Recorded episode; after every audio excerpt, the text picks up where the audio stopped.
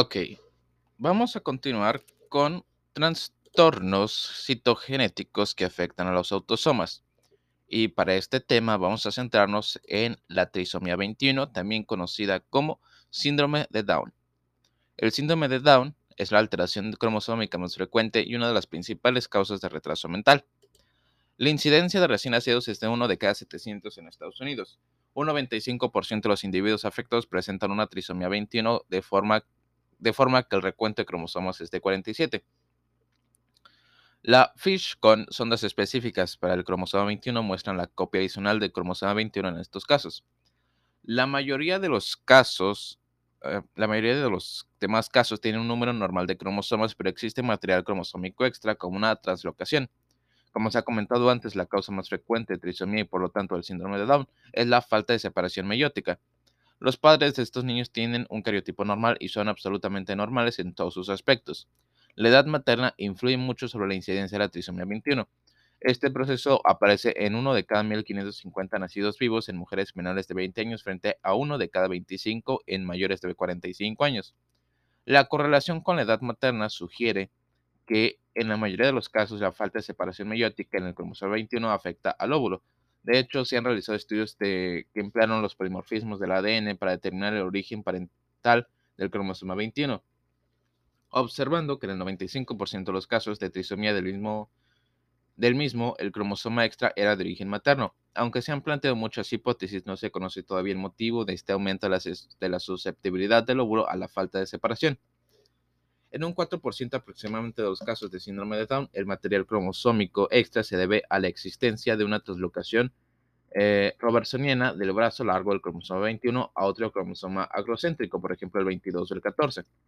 Dado que el óvulo fecundado muestra dos autosomas 21 normales, el material translocado aporta la misma triple dosis de genes que la trisomía 21.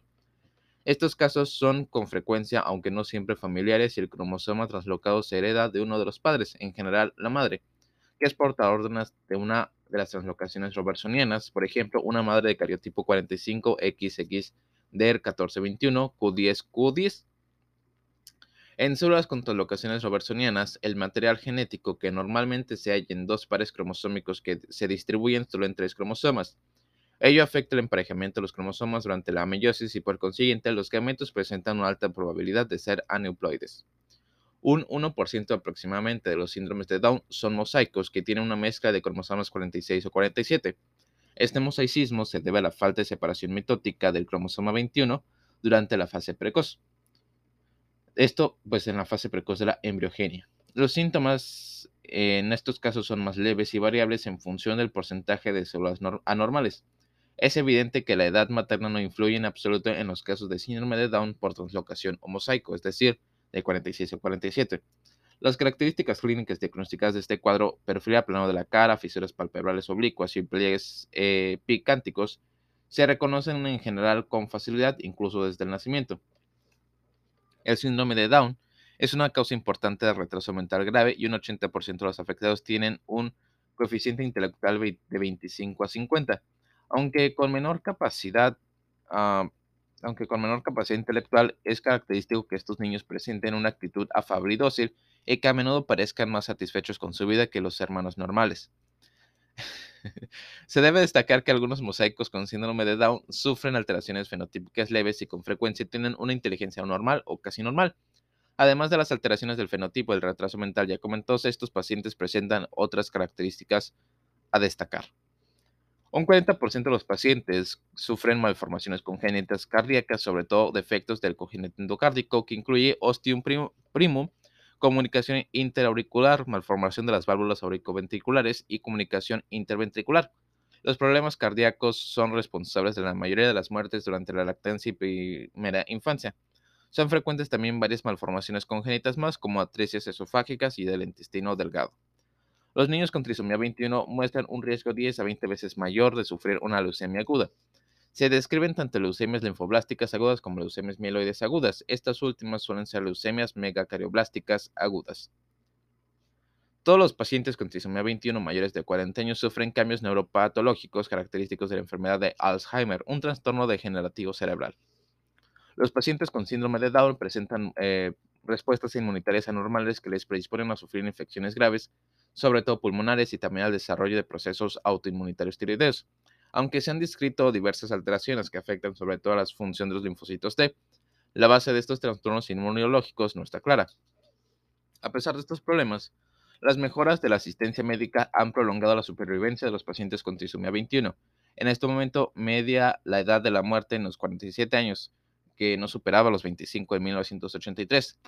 Aunque el cariotipo y las características clínicas de la trisomía 21 se conocen desde hace décadas, se sabe poco sobre la base molecular del síndrome de Down.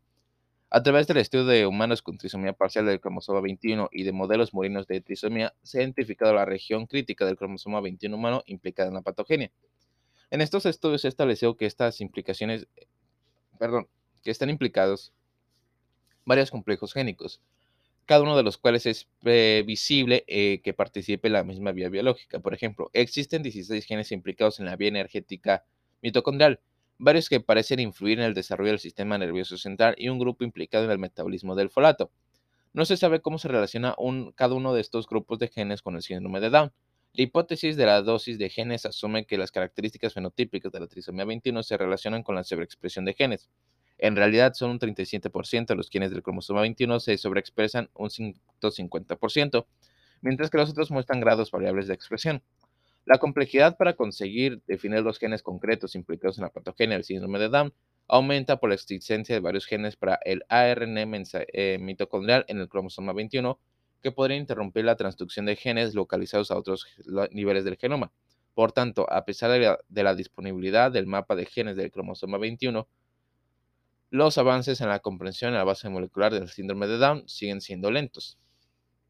Se han realizado notables progresos en el diagnóstico molecular prenatal del síndrome de Down. Alrededor del, alrededor del 5 10% del ADN de las células libres totales en la sangre materna deriva del feto y puede ser identificado mediante marcadores genéticos polimórficos.